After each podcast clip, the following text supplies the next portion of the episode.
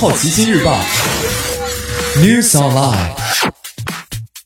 本节目由好奇心日报和喜马拉雅联合出品。今天涉及到的关键词有：毒枭墨西哥、老友记、金球奖、美国众神、HomePod、国务院、福布斯、孟晚舟和菜鸟。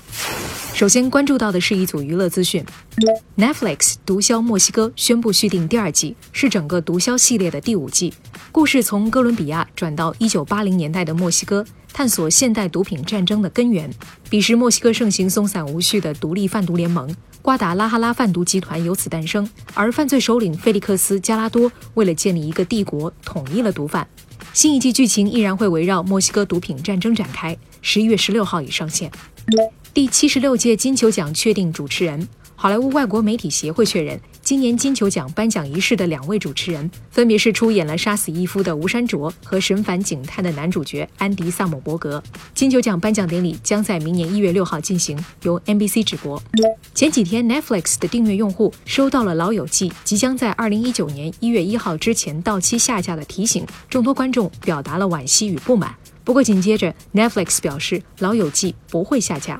为了挽留《老友记》，Netflix 向华纳媒体支付高达一亿美元而续租一年，这比之前的每年三千万美元高了不少。原本双方的租约的确是到今年底，而此次协商还将持续几个月。讨论重点在于《老友记》是否还会以如此高昂的成本出现在 Netflix。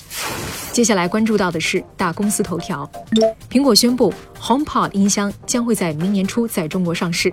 苹果在中国内地官网打出横幅预告称，HomePod 将会在二零一九年初上市。国行版的 HomePod 和其他地区版本一样，有白色和深空灰色可选，售价为二千七百九十九元。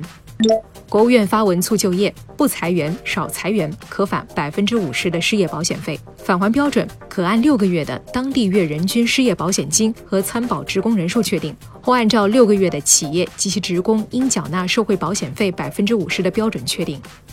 福布斯公布年度科技行业最具影响力女性榜。，YouTube 的首席执行官苏珊沃西基位居榜首，IBM 的首席执行官吉尼罗曼提和 Facebook 的首席运营官雪莉桑德伯格分列二三位。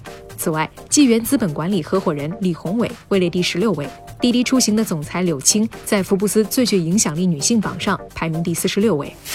今天你不能错过的其他新闻还包括：华为 CFO 孟晚舟在加拿大转机被扣留，华为回应称并不知晓其有任何不正当的行为；人民币中间价创两个月以来的新高；微信公众号接入购物功能；菜鸟将在比利时烈日投件数字中枢，最快五个小时可达欧洲主要市场；美国众神第二季宣布回归，明年三月十号在 Starts 开播，共八集。